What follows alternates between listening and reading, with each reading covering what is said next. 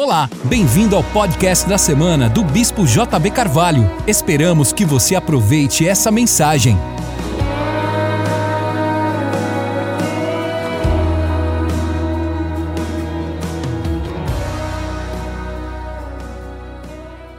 Primeira Crônicas 12, verso 32 diz assim: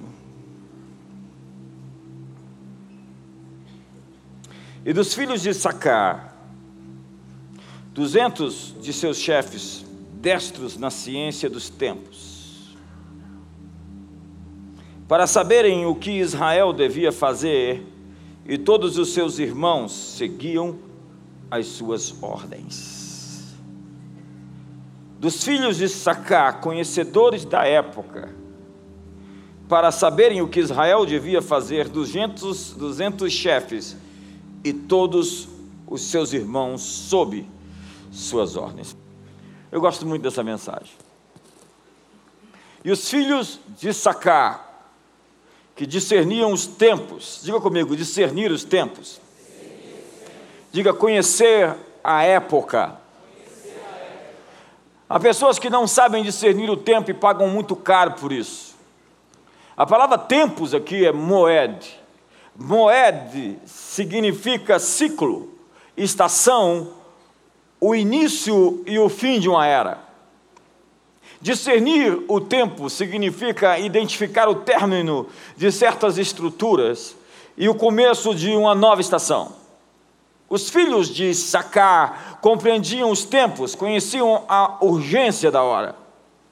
De acordo com o Targum, eles conheciam os períodos do sol e da lua, a intercalação dos meses as datas das festas solenes, podiam interpretar os sinais dos tempos e, por um dom profético, podiam colocar tudo isso para discernir o futuro que Deus estava manifestando.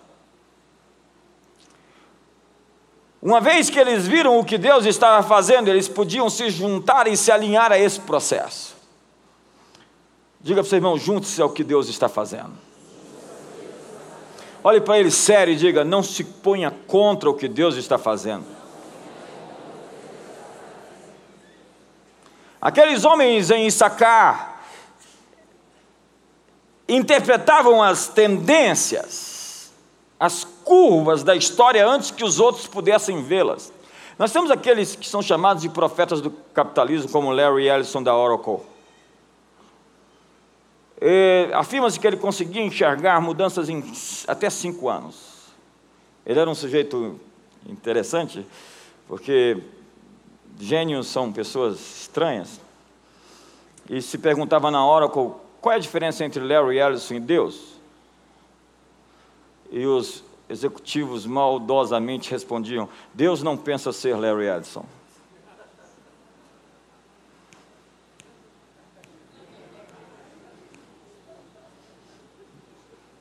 Chegou aí? Eu ouvi uma piada engraçada ontem. Disse que o Mohamed Ali entrou dentro do avião. E aí a comissária de bordo pediu para ele colocar os, o cinto de segurança, senão o avião não ia decolar. Então ele disse: Superman não precisa de cinto de segurança. Então a comissária de bordo delicadamente disse: Superman não precisa de avião.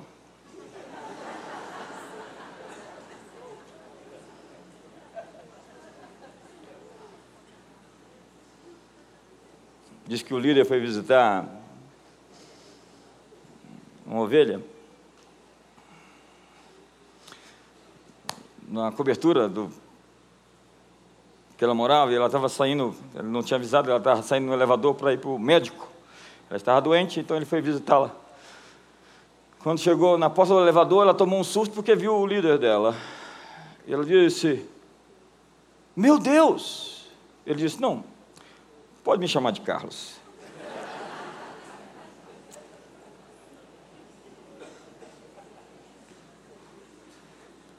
Enxergar as nuances, as curvas da história, é a habilidade daqueles homens de Issacar. Enxergar antes que os outros vejam, pode lhe tornar uma pessoa muito bem sucedida. Eles eram uma tribo de guerreiros, estudiosos e videntes, cuja especialidade era ler tendências.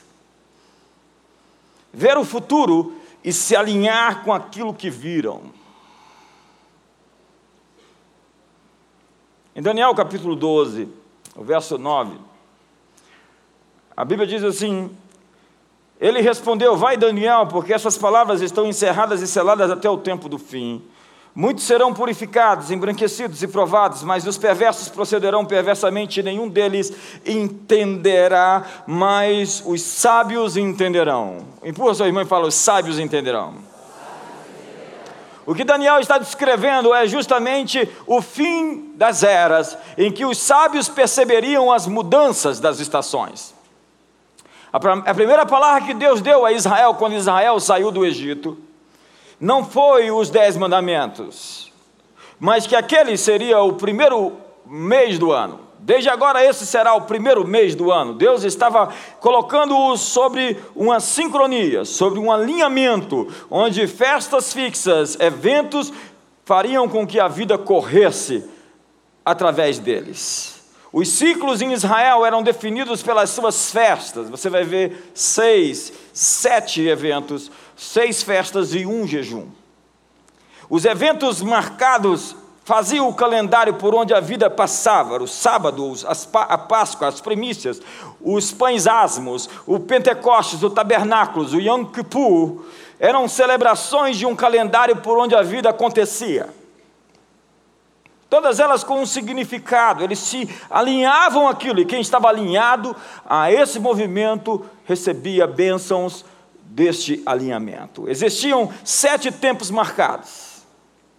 Diga para o seu irmão, acerte seus ponteiros. Diga para ele, ajuste o seu relógio. É preciso acertar o timing, o ritmo, sincronizar-se com a agenda do céu. Se você vive frustrado é por não ter conseguido acessar o tempo aceitável. Há pessoas fora do tempo. Há pessoas que chegam atrasadas ou estão adiantadas.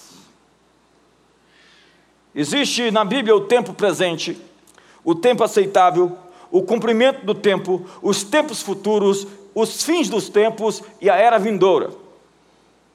Daniel capítulo 2 ainda, no verso 20 diz: Disse Daniel: Seja bendito o nome de Deus de eternidade a eternidade, porque dele é a sabedoria e o poder. É Ele quem muda os tempos e as estações, remove e estabelece reis. Ele dá sabedoria aos sábios e entendimento aos entendidos. Ele revela o profundo e o escondido, conhece o que está em trevas e com ele mora a luz. Para ter aquela visão de Nabucodonosor, que ele exigiu que Daniel desse não somente a interpretação, mas o sonho, Daniel teve que entrar para fora do tempo, ele teve que acessar a eternidade. E ele saiu do tempo presente para provar os poderes do mundo vindouro. Repita comigo essa frase: os poderes do mundo vindouro. Vamos lá? Gideão estava preso em um ciclo de roubo de sete anos. Há 40 anos o povo de Israel estava sendo saqueado. Os medianitas, os povos do Oriente, os amalequitas se juntaram para roubar Israel. Israel estava preso num ciclo de roubo, ele estava sendo saqueado. E Gideão recebeu uma visita angelical. O anjo lhe convida a lutar. E o Senhor se apresenta como Yahvé Shalom. Engraçado, Deus convida Gideão para lutar e se apresenta como Senhor a nossa paz. Porque por vezes, se nós querer, que quisermos paz, nós temos que entrar na briga.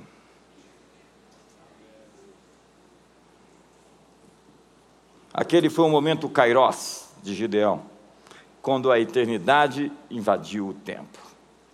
Os filhos de Sacar, que entenderam os tempos diferentes, há duas palavras gregas para tempo: Cronos e Kairos. Cronos é algo mensurável, numa escala linear. Cronos vem de cortar, de cronologia, cortar. Então é o tempo medido, o tempo mensurável, o tempo dividido entre minutos, meses, anos. Kairos indica o momento certo. Não é um tempo cronológico, mas é o tempo certo.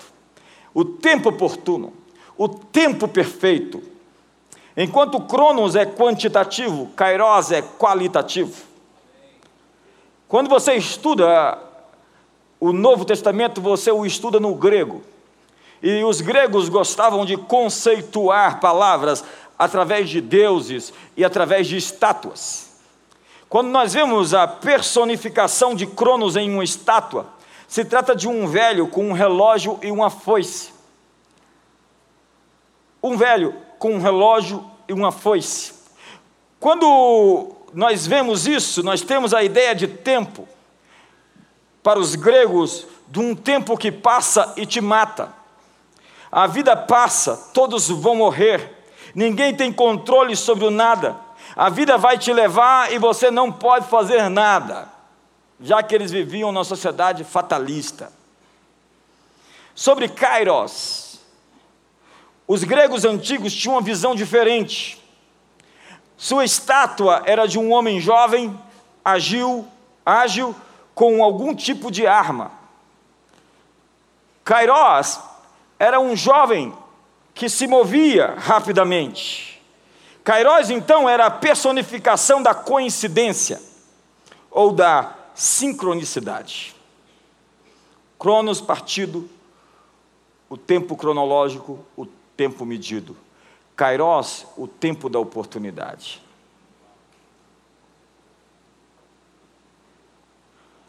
Esqueça os deuses. Lembre-se das palavras. Cronos é velho e previsível. Kairos é novo e imprevisível. Kairos, na Bíblia, é o momento onde Deus fala.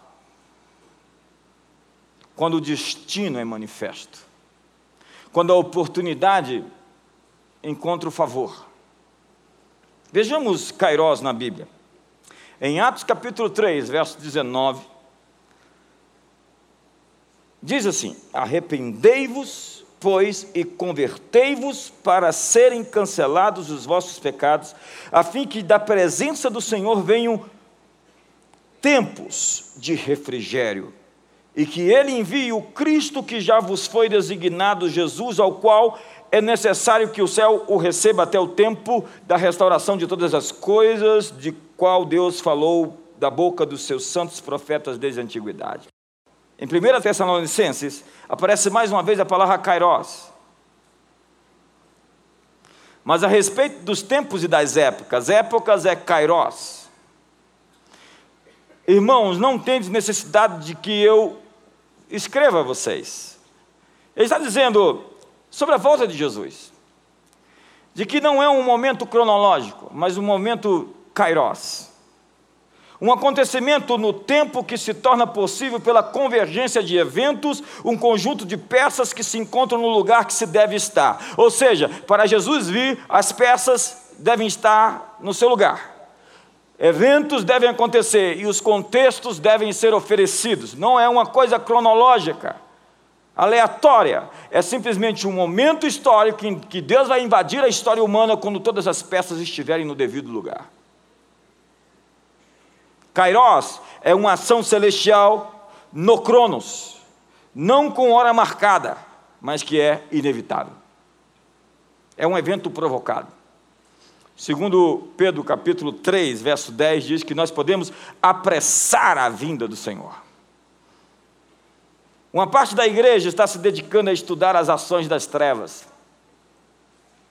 para descobrir sobre os fins dos tempos. Enquanto os demônios estão estudando a igreja a fim de discernir os tempos. Eu vou repetir isso. Uma parte da igreja está se aplicando em estudar as trevas para discernir os movimentos do mal, para discernir os fins dos tempos.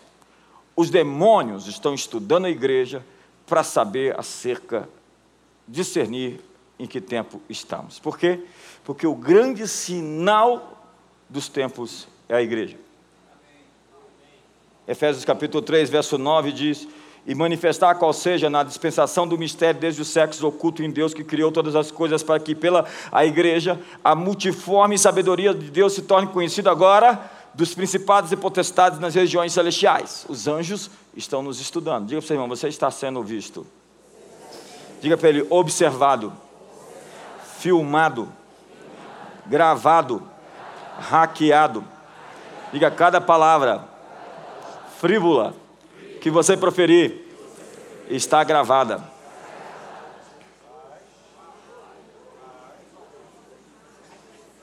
E Jesus disse: E dela pedirei contas no dia do juízo final. Uau! Imagine, nós temos tanta tecnologia, storage, é, HDs, tanto jeito de guardar informação. Veja se Deus não tem tudo isso muito mais além de qualquer tecnologia humana possa pensar. Por exemplo, eu vou poder chegar lá na eternidade um dia e falar: vamos mostrar aquela reunião, aquele dia. Deixa eu ver aqui o. Não vai ser, não vai, não vai ser um vídeo. Já viu? Vai ser mais do que aquela coisa do Homem de Ferro, já viu? Vamos ver aqui o holograma daquele dia. Tudo está registrado, tudo está gravado. Paulo diz no capítulo 4, no verso 9 de 1 Coríntios, que nós fomos postos por espetáculo, tanto a homens como a anjos, nós, os apóstolos. Ele está dizendo que a palavra ali, espetáculo, é teatron, teatro. É como se nós estivéssemos num teatro e estivéssemos sendo observados por todos. O texto que eu li diz que os principados e potestades nos olham para enxergar a multiforme sabedoria de Deus. É, Hebreus capítulo 12, verso 1 diz que Estamos cercados por uma grande nuvem de testemunhas que nos observam. A grande nuvem de testemunhas que Paulo se refere está no capítulo 11, já que o contexto imediato é esse, não se dividiu o capítulo do outro quando se mudou, o capítulo não se mudou o assunto. Estamos sendo vistos, observados. Truman não é o show, você é o show.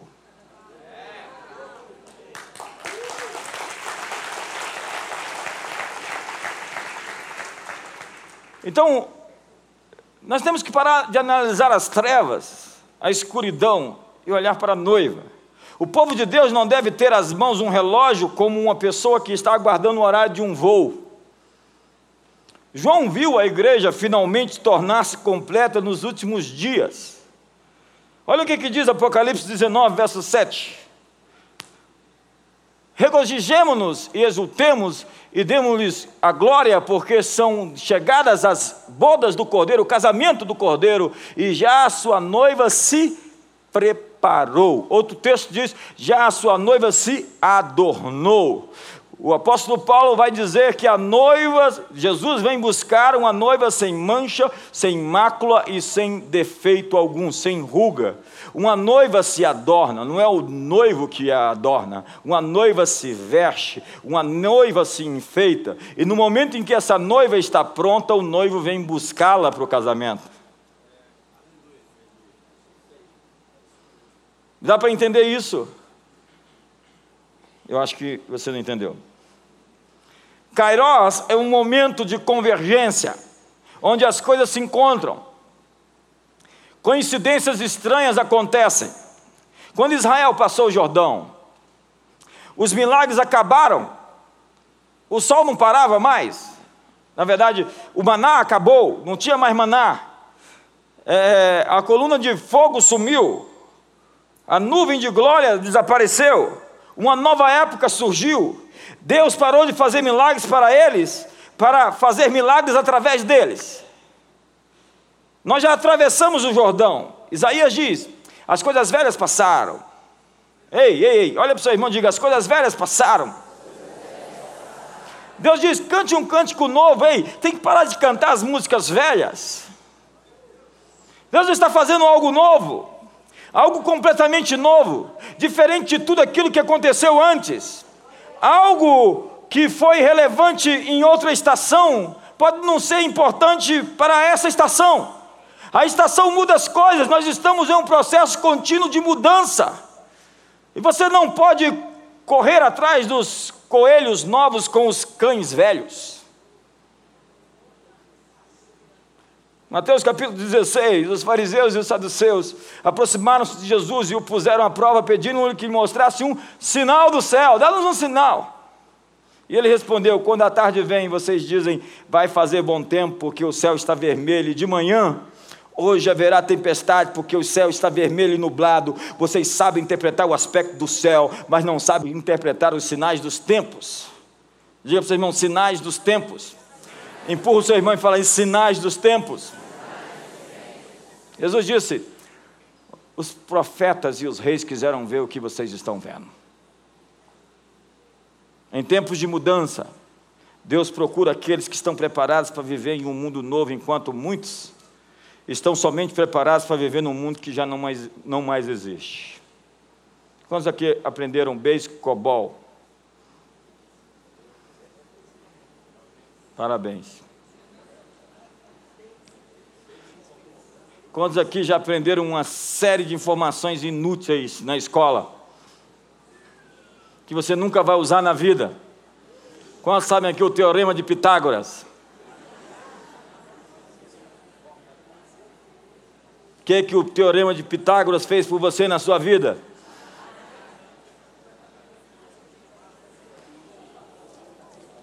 Nós precisamos, precisamos urgente de uma mudança no nosso sistema educacional. Se essa é sua área, aprenda tudo sobre matemática. Se não, vamos colocar a pessoa na convergência daquilo que ela vai viver e fazer a vida inteira.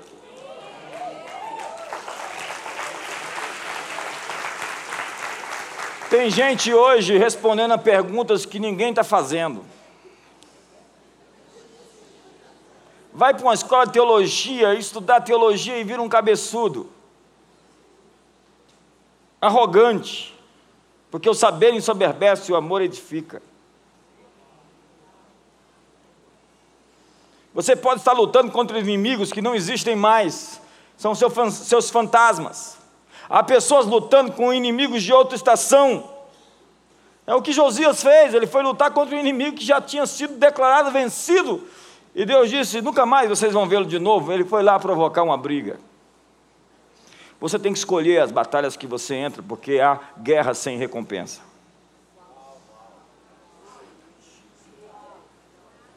E entrar na confusão dos outros é como pegar um cão pelas orelhas.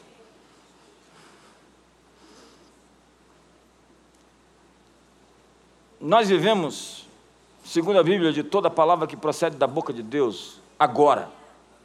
Porque a palavra que procede da boca de Deus é a palavra desse livro que salta aos meus olhos. Então ela é a palavra para a minha vida. Ela é a palavra para esse tempo. Ela é a palavra para essa estação. Jesus disse às igrejas da Ásia: ouça o que o Espírito diz às igrejas. O que o Espírito diz à igreja de Éfeso não é o que o Espírito está dizendo para a igreja de Brasília porque não era o que o Espírito estava dizendo à igreja de Laodiceia, e não era o que o Espírito estava dizendo à igreja de Filadélfia, e não era o que o Espírito estava falando para a igreja de Pérgamo. Deus está falando alguma coisa muito específica para pessoas muito específicas e para um tempo muito específicas. É a palavra da boca de Deus. A palavra que Deus diz para o seu irmão pode não ser a palavra que Deus está falando para você. A palavra que Deus está falando para Brasília pode não ser a palavra que Deus está falando para o Rio de Janeiro. A palavra que Deus está falando para o Brasil pode não ser a palavra que Deus está falando para os Estados Unidos. Não só de pão viverá o homem, mas de toda palavra que procede da boca de Deus. Deus está falando agora. Qual é a palavra que Deus está falando agora? Não, Deus me falou 20 anos atrás, lindo, também falou comigo. E Ele fala, fala comigo sempre. E eu estou querendo ouvir a palavra dele para hoje, e para essa semana, e para esse mês, e para o próximo mês, e para esse ano. Alguém me perguntou por que tem alguns pregadores que não pregam aqui. Por que, que você não. Ele fala tão bem, eu não estou atrás de pessoas que falem bem. Eu estou atrás de pessoas que falam o fresco, o novo, do que Deus está falando no céu. Eu não estou atrás de pessoas que cantam bem, eu estou atrás de pessoas que cantam aquilo que estão ouvindo do céu.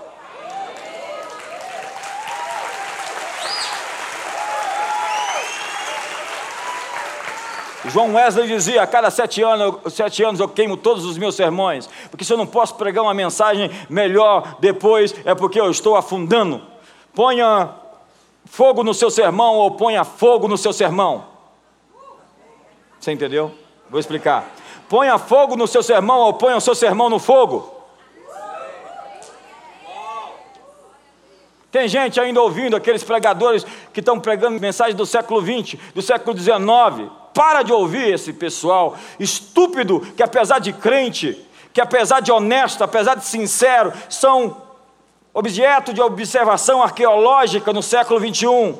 Não quiseram mudar, ainda estão citando exemplos e histórias antigas, nós estamos lutando contra inimigos novos, não contra os inimigos do século XIX ou século XXI. Nós precisamos de medicamento de última geração e não ficar dando os medicamentos da geração passada.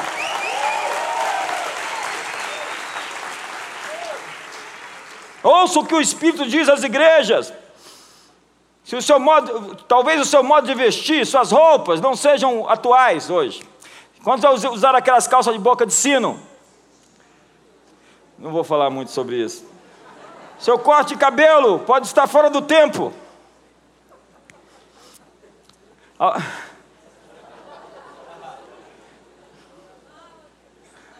Algumas mensagens boas ontem não são mensagens boas para hoje. Elas estão descontextualizadas. Jesus disse: Vocês sabem interpretar os sinais dos céus, mas não conseguem discernir os tempos.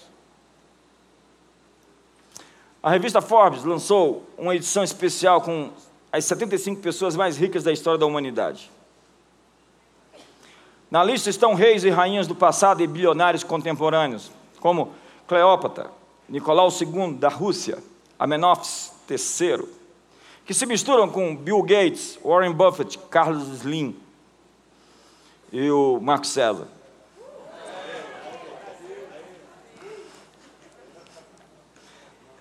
Dos 75 nomes, há 14 americanos nascidos num período de apenas nove anos no século 20.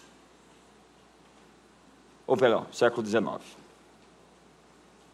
Imagine que em nove anos, num período de nove anos, nasceram 14 americanos que se tornaram os homens mais ricos da sua geração. Em nove anos. Os senhores da criação, 20% dos nomes das pessoas mais ricas vêm de uma só geração em um único país. Andrew Carnegie, John D. Rockefeller, J.P. Morgan, John Gold. Durante nove anos houve um período perfeito para revelar o potencial que o futuro prometia. Existe um tempo em que Deus envia uma bênção que não pode ser medida. Quando Deus quer fazer algo, Ele dá algo para alguém. O futuro sempre se apresenta. Eu quero me manifestar. Ele está achando, procurando pessoas. Bill Gates é um desses que largou a Universidade de Harvard no segundo ano, pegou a visão que ele tinha, fundou a empresa e mudou o mundo. Você acredita que ele era o único que a visão bateu na porta dele? E num período pequeno, em uma geração, nós vemos gênios nascerem e mudarem a indústria e a tecnologia no mundo, o sistema de comunicação de massa. É o que Malcolm Gladwell chama de o tipping point. O tipping point é um resultado que vai além do gráfico é algo que não dá para ser medido, mensurado. É o que a Bíblia diz: Trazei os dízimos e ofertas à casa do tesouro e fazei prova de mim, se eu não vos abrir as janelas dos céus e derramar uma bênção que dela vos advenha a maior abastança, uma bênção sem medida. O que é uma bênção sem medida? É uma bênção que você não consegue medir. Quantos querem uma bênção não mensurável? Quantos querem uma bênção que seus celeiros não cabem? Quantos querem uma bênção que você não consegue contar, porque você não consegue dizer tudo que aconteceu, porque é coisa demais para poder atualizar as pessoas, porque é testemunho demais, é história demais, é vitória demais. É como eu disse aqui na última terça-feira: você vai vencer, vencer, vencer, e vai ficar tão cansado de tanto vencer, e vai vencer de novo, e vai continuar vencendo, até vencer de novo, até ficar cansado de novo, e você vai vencer, porque Deus tem uma bênção além do gráfico, um tipping point para você, um momento em que a bênção ultrapassa todas as mensurações. Se essa palavra é para você, tem algo dentro de você se movendo.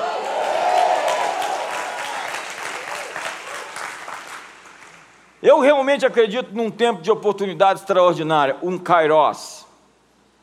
Dentro do tempo cronológico existe uma invasão da eternidade. O que eu disse?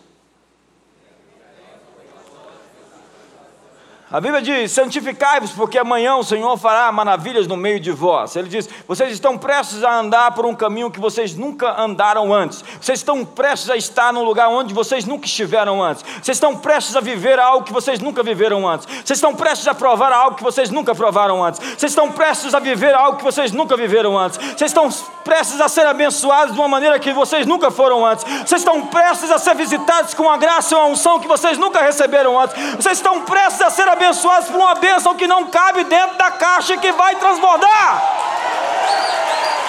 Ei, se essa palavra é para você, me ajuda aí. Se essa palavra é para você, se manifesta hoje.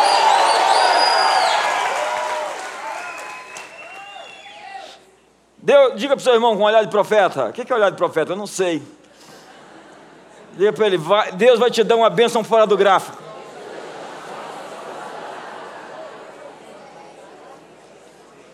Mas não perca a oportunidade da sua visitação, arrependei-vos para que venham tempos de refrigério. Tempos de refrigério é kairos.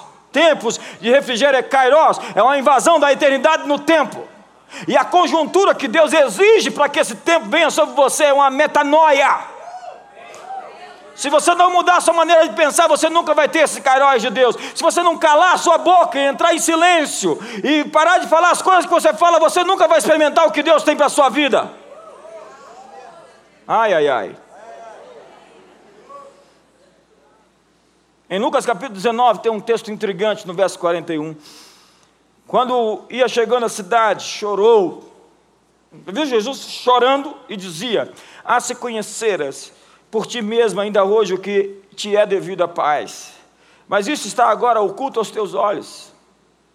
Pois sobre ti virão dias em que os teus inimigos te cercarão de trincheiras por todos os lados e te apertarão o cerco. E te arrasarão os teus filhos dentro de ti, não deixarão em ti pedra sobre pedra, porque não reconheceste a oportunidade da tua visitação.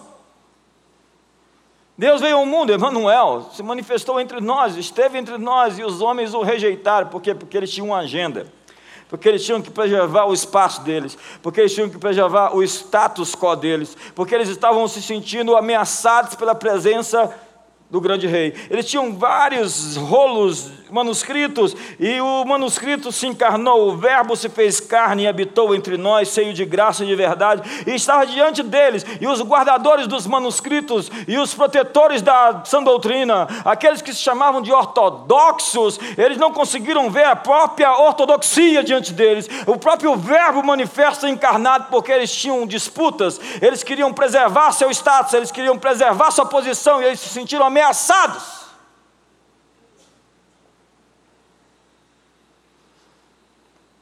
No primeiro século havia uma atmosfera de cumprimento, uma atmosfera que está sendo gerada hoje em nosso meio. Eu vejo algo, uma atmosfera, uma expectativa da chegada de uma nova era, de um novo tempo. Havia esse clima messiânico entre os judeus, uma promessa de um líder que viria. John Scully disse: o futuro pertence àqueles que veem possibilidades antes de se tornarem evidentes. Havia muitas pessoas muito ocupadas para perceber o que estava acontecendo. E elas perderam o mover. Uma das orações que eu fiz a minha vida toda foi: Não passe de mim o teu mover. Não passa de mim. Imagine, Deus passou ali. E as pessoas não o reconheceram. A maior oportunidade da vida de alguém, eles não agarraram.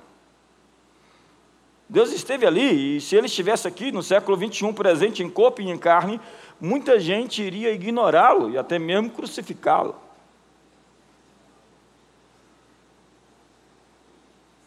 Deus estava ali, e as pessoas não conseguiram vê-lo.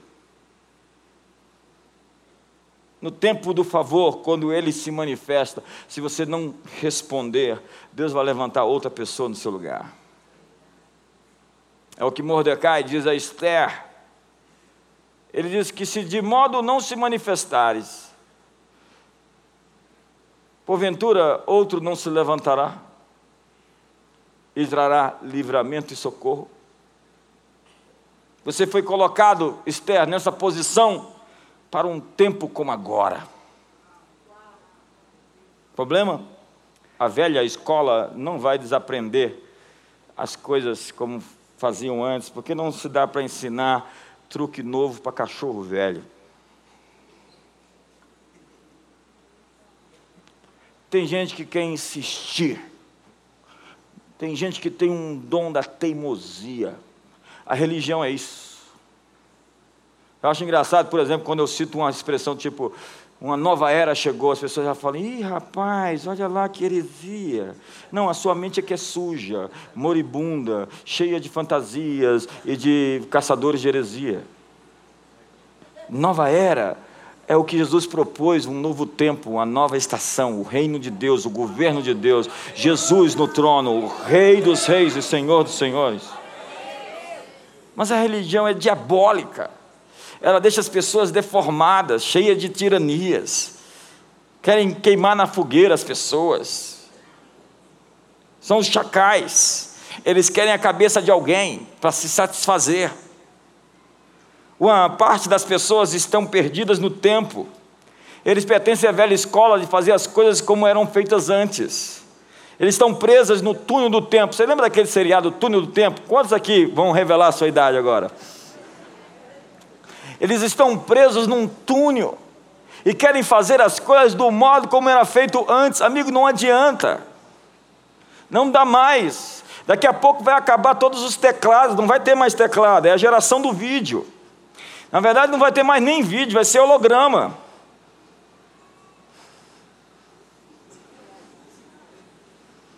Quando já fazem isso no computador? Eu tenho um computador, touchscreen, vou lá e.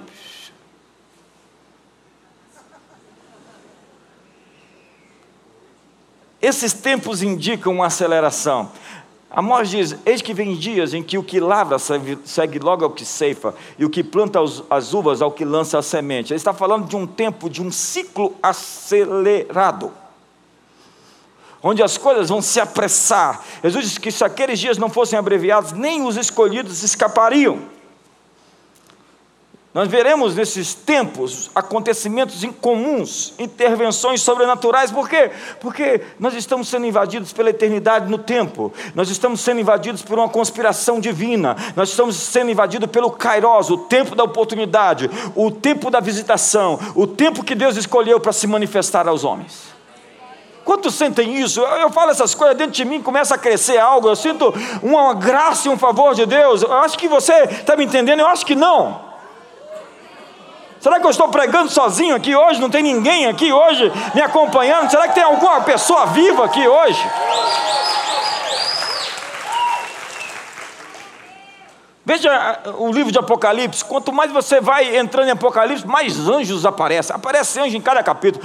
Anjo que tem um pé no mar, outro na terra. Anjos enormes, anjos pequenos, anjos que voam e dizem ai, ai, ai da grande cidade da Babilônia. Anjos em todo lugar anjos cantando diante do trono, anjos invadindo a terra, anjos se movendo, nós estamos sendo invadidos. Não é pelos ETs, nós estamos sendo invadidos pelos céus. Os céus resolveram invadir a terra. A nova Jerusalém que desce dos céus está vindo para um encontro. Jesus vem se encontrar com a noiva no tempo oportuno, no tempo da sua visitação, porque a noiva está se adornando, a noiva está se preparando, a noiva está sendo formada, sem mancha, sem mácula, sem ruga, sem defeito algum. Deus está levantando uma noiva poderosa. Quem é esta? Formosa como a lua, resplandecente resplandecente como o sol, formidável como um exército em bandeiras.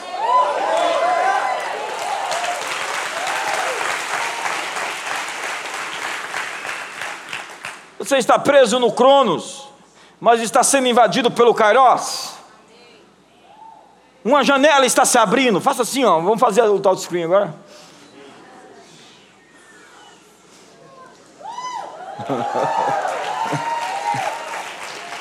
Oportunidades novas vão surgir para você. E profetiza para o seu irmão e fala: oportunidades novas vão surgir.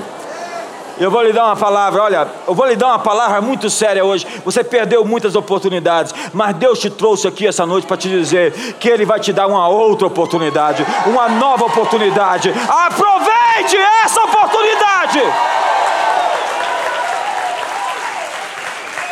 Não ignore o tempo da visitação de Deus, porque a graça de Deus está chegando sobre você numa medida nova. Então para de se vitimizar. Pare de se vitimizar. Nós precisamos de uma mensagem fresca. As boas novas, a palavra que procede da boca de Deus. O que Deus está falando hoje? Deus tem uma palavra para hoje. Não viva do passado do que Deus te disse. Deus quer conversar com você hoje. O termômetro não é o passado, o termômetro é o agora. Não quero saber quantos demônios você expulsou e quantas vidas você ganhou. Eu quero saber como é que está hoje. Porque não é interessante como você começa, mas como você termina. E como termina que é o negócio. Porque se o ímpio se desviar da sua impiedade, da sua injustiça e se converter, não se lembrarão da sua impiedade e dos seus pecados. Mas se o justo se desviar da sua justiça, também não se lembrará acerca da sua justiça. É como alguém me disse outro dia desse: Deus não tem em conta todo o trabalho que o diabo fez no céu.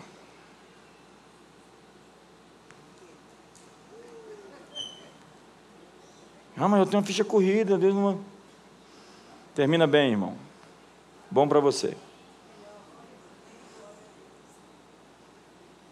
Existe um tempo de oportunidade.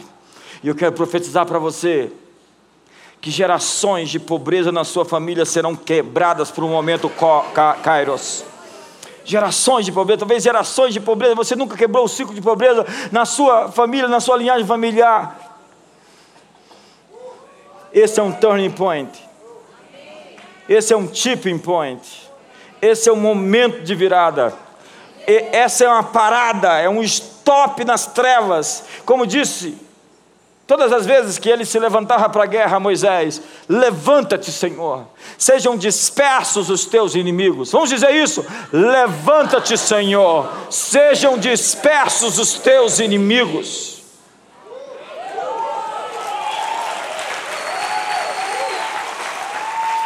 Deus vai quebrar o ciclo da doença na sua família. Ei, Deus vai quebrar o ciclo da enfermidade na sua família.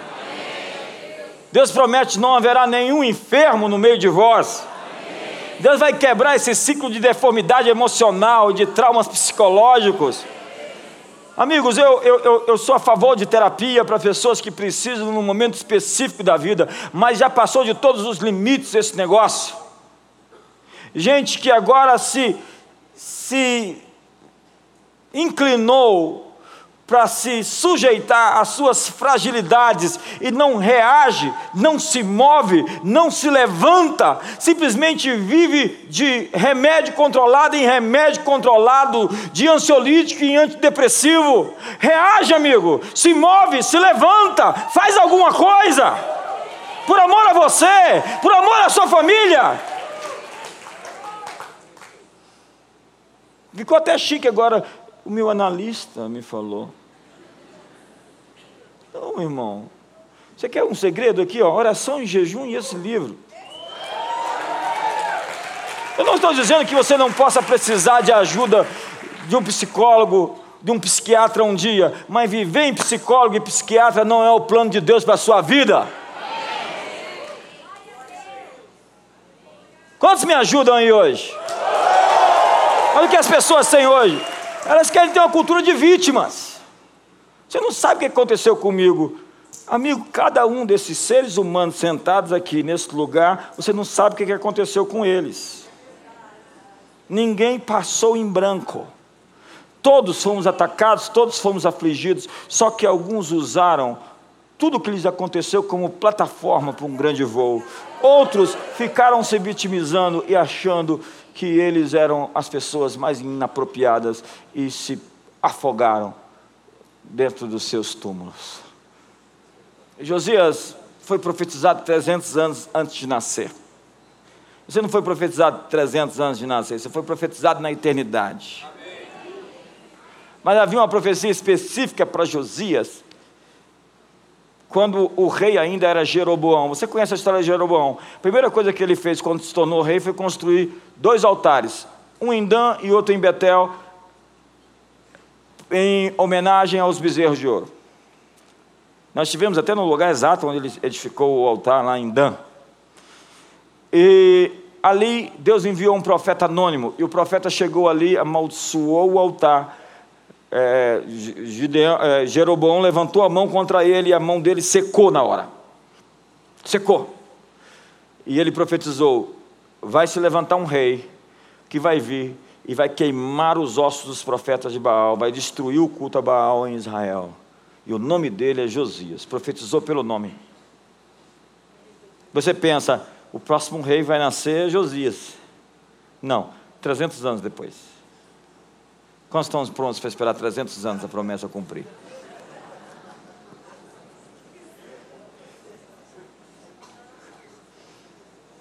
Mas sabe qual era a questão? Aquela palavra foi dada e ficou no ar. Ela não cai por terra. Eu acho que você não entendeu.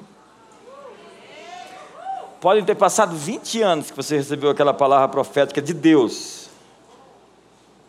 Ela ainda está em pé. Assim será toda palavra que procede da minha boca. Não voltará para mim vazia, nem cairá por terra, mas cumprirá o que me apraz e prosperará para aquilo que eu a designei.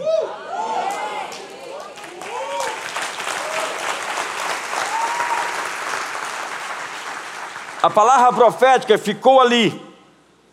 Josias nasceu e com oito anos ele se tornou rei. Seu pai, seu avô eram apóstatas. Tanto que ele não foi chamado como filho, a sua, bio, a, a sua história não foi contada como filho de Manassés. Ele foi chamado filho de Davi. Ora, Davi estava morto há 400 anos. E Josias é chamado pelo nome de Davi. Você sabe o que isso me diz? Quando você tem uma vitória em Deus, você pode abençoar pessoas depois de 400 anos que você morreu.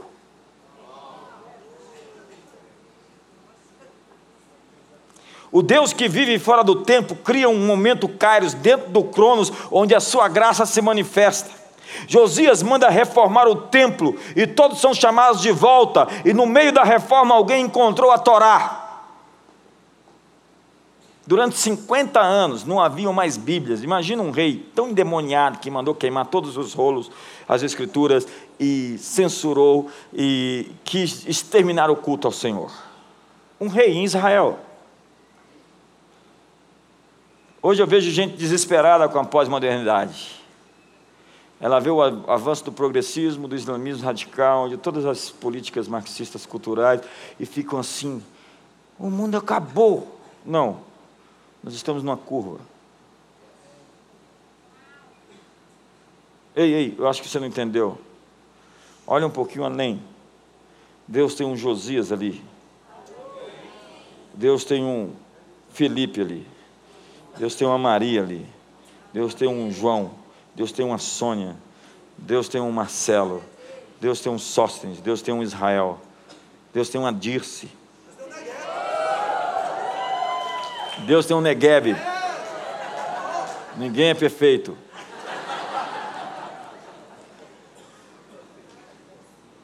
Quando ele achou os rolos do livro, ele rasgou suas vestes e chamou Israel de volta para Deus, destruiu os altares de Baal, aquela declaração profética atravessou 300 séculos, atravessou o tempo e o espaço, e se cumpriu na vida daquele homem.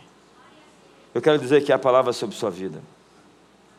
E que aquelas palavras que foram ditas contra você, elas estão caindo por terra hoje, porque elas não são as palavras de Deus para a sua vida. Ei, ei, eu gosto disso, eu gosto disso. Eu, levante sua mão hoje comigo e diga: Senhor Jesus, tudo que foi pronunciado contra a minha vida, que não procede da tua boca, eu declaro hoje, caia por terra. Nesta noite, toda profecia maligna, todo insulto, todo vaticínio, Toda maldição está quebrada por terra, não cumprirá nenhum, nenhum fruto em nome de Jesus. Secou, irmão. Secou. Levante as mãos agora e diga: Senhor, todas as palavras que o Senhor me deu. Atravessem o tempo e o espaço. E encontrem destino no meu presente, no meu futuro. Preparem o caminho, floresçam, frutifiquem.